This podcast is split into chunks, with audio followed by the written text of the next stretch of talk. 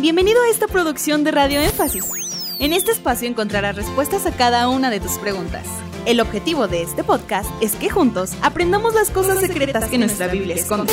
Si tienes alguna pregunta, tú también puedes hacerla. Búscanos en nuestras redes sociales como Radio Énfasis. Bienvenido.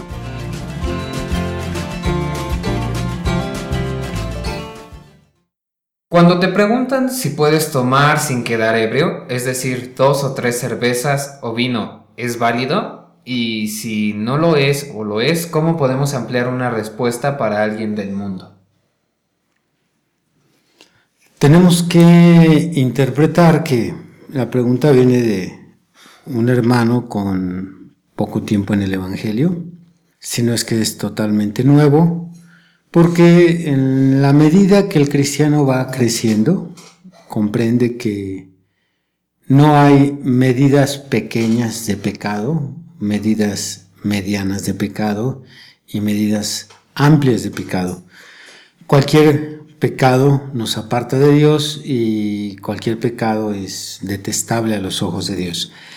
Y este problema del alcohol, la borrachera, es un problema que se tiene que encarar sin tapujos. Pienso que nuestro hermano o nuestros hermanos que sean nuevos y encaren esta pregunta, la mejor forma de responder es hablar directamente las razones por las cuales no pueden tomar. No disfrazar, no buscar atajos, sino directamente. Responder, los cristianos no podemos tomar ni poco ni mucho. Porque si buscamos una explicación natural, yo pienso que ellos nos ganan.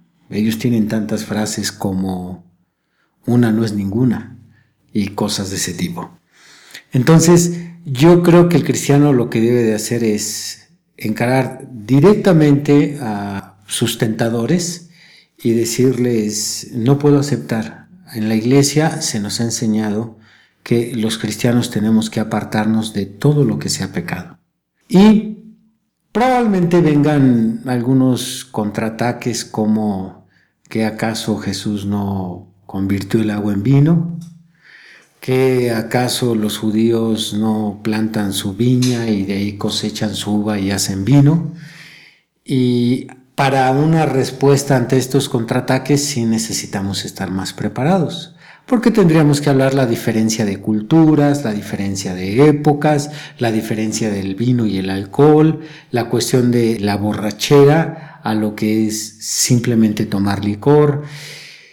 Esto ya sería mucho más amplio. Así que de una manera muy corta, yo creo que se puede encarar a la persona que está tentándonos y decir, como cristiano, ni siquiera puedo tomar poco. Así como no puedo mentir poco, ni robar poco, tampoco puedo alcoholizarme poco.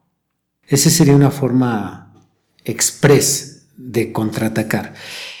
Repito, si ya viene esta cuestión de, pero Jesús en las bodas de Caná convirtió el agua en vino, a mí en una ocasión un mesero en un restaurante muy bueno, donde me invitaron unos hermanos allá a convivir. Y entonces acostumbran en este tipo de restaurantes a darte un aperitivo, que normalmente es alcohol. Y cuando les dijimos que no, entonces vino la pregunta, ¿por qué? Somos cristianos. Y ahí vino el contraataque. Pero Jesús convirtió el agua en vino.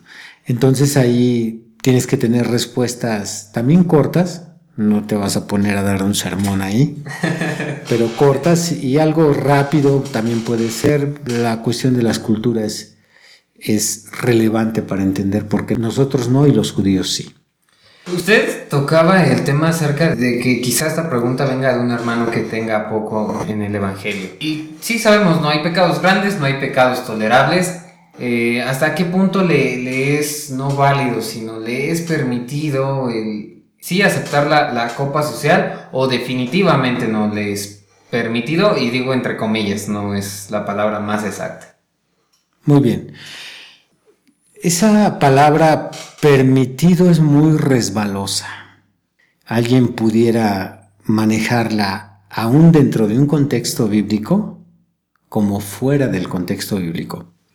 tal vez yo preferiría sustituirla y no decir hasta dónde es permitido, sino hasta dónde sería comprensible que un hermano nuevo pudiera tomarse una o dos cervezas o tomarse una botellita pequeña de vino o tomarse una copita de jerez, etc. Yo creo que esta cuestión de la permisión es en base a la luz espiritual que recibimos. A mayor luz esto equivale a mayor conocimiento bíblico, más responsables somos. A menor conocimiento, menos responsables somos. Hay hermanos que si en su iglesia no se toca este tema del alcohol, los riesgos, no se dan estudios sobre este espíritu, entonces minimizan este tema del alcoholismo y ellos condenan solamente lo que es la borrachera. Es pecado estar borracho, mas no es pecado tomar, tomar vino o tomar alcohol. Entonces, en base a esa luz, es que ellos pueden tomarse de vez en cuando una cerveza en una reunión social, de vez en cuando pueden tomar poquito vino, poquito jerez, poquito de esto y poquito de aquello. Pero si tú perteneces a una iglesia del Evangelio completo, donde se predica la santidad en su totalidad, no parcialmente, entonces te van a dar estudios sobre lo malo que es que tú tomes poco vino, poca cerveza, lo malo que te tomes un poquito de pulque, que es una bebida aquí en México que se fermenta, viene del jugo del maguey y que también está considerada entre las bebidas alcohólicas, poco de tepache, etc.